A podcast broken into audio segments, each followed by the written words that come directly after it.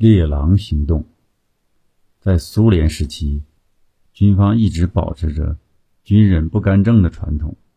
除了赫鲁晓夫时期，由于政治上的需要，曾通过朱可夫元帅调动军队干预苏共中央全会外，军方一般很少对国家高层决策产生直接的重大影响。然而，国家安全机关的地位则不同。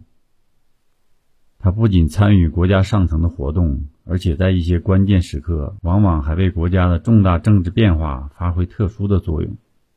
斯大林的政策给了克格勃膨胀的空间。随着他的日渐壮大，他渐渐成为了一支对国家政治生活产生重要影响的力量，其地位和作用远远超过了其他强力部门。比如，担任克格勃主席十五年之久的安德罗波夫。后来就当上了苏共中央委员会的总书记。叶利钦上台后，感觉日渐强大的克格勃对自己的统治是一个严重的威胁，于是决定对克格勃进行大刀阔斧、伤筋动骨的改组。他先是将保卫和监听职能从克格勃分离出来，成立了联邦保卫局与联邦政府通信和信息局。后来又把对外情报和边境安全分立。分别成立了俄罗斯对外情报局和联邦边防局，余下的机构又几经组合，最后才成立了俄罗斯联邦安全局。叶利钦曾经十分得意，俄罗斯终于没有克格勃这个庞大的机构了。联邦安全局、对外情报局、总统保卫局并列存在，一方面各特工机构并肩存在，权力制衡，互相制约。另一方面，这一改组又符合国际社会的通行做法，使国际社会和广大民众更加易于接受。然而，实际却并不像叶利钦想象的那么好，分而治之不可避免地带来了职权混乱、职责不清等问题。在很长一段时间里，甚至出现直接听命于总统的联邦保卫局借天子之威凌驾于政府和其他特工机关之上的局面。之后，随着国际局势的剧烈变化和国内民族矛盾的迅速升级，联邦安全局在打击国际恐怖组织、民族分裂主义等重大行动中，越来越显得力不从心。分地而治还带来了不少副作用。由于克格勃的改组和裁员，大批克格勃特工下海投身商界，他们士为知己者死。公开搜集俄罗斯政治、经济、军事各个领域的绝密情报。要知道，由于这些人长期在科博工作，个个都是窃听等领域的行家里手，联邦调查局对他们也奈何不得。俄罗斯总统、总理、副总理以及其他高级官员的机要电话屡屡遭到窃听，令俄罗斯政府大为头疼。这一系列问题已经造成了俄罗斯安全的巨大隐患。昔日令人闻虎色变的克格勃，不仅风光不再，甚至在某些方面对国家安全已经构成了威胁。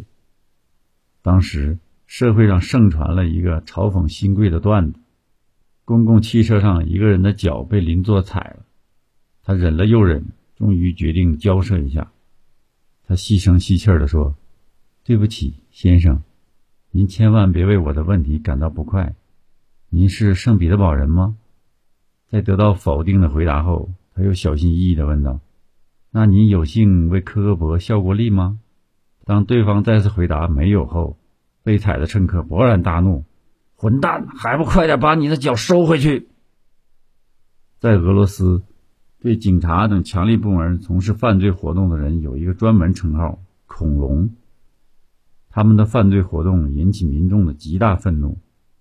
人们纷纷要求彻底整顿强力部门。针对这种情况，普京开展了一场“猎狼行动”。猎狼行动是二零零三年六月二十三日开始的。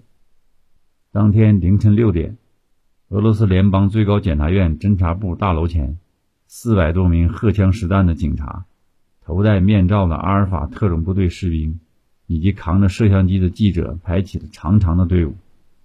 很显然。一场大的突击行动即将开始。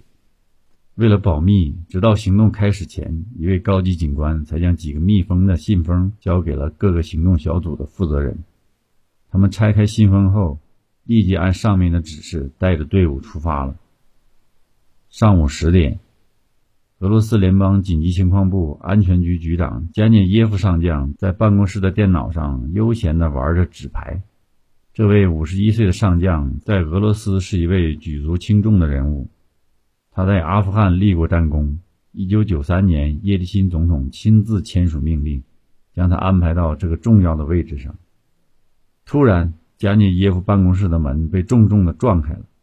没等这位将军明白过来是怎么回事几名训练有素的阿尔法特种部队士兵已经给他戴上了手铐。加涅耶夫愤怒地叫嚷着，但是没有人理他。一位检察院工作人员宣读了刑事起诉书。此时的加涅耶夫像是泄了气的皮球，再也打不起精神了。在随后的搜查中，在这位将军的皮夹中发现了一万美元，此外，保险柜中还有五万美元。莫斯科警察局刑事侦查部上校萨摩尔金是在家中被捕的。当家门被重重的敲响时，这位上校似乎已经预感到出事了，他狂吼着要开枪。还威胁要扔手榴弹，但是还没等他来得及行动，他家的大铁门已经被炸开。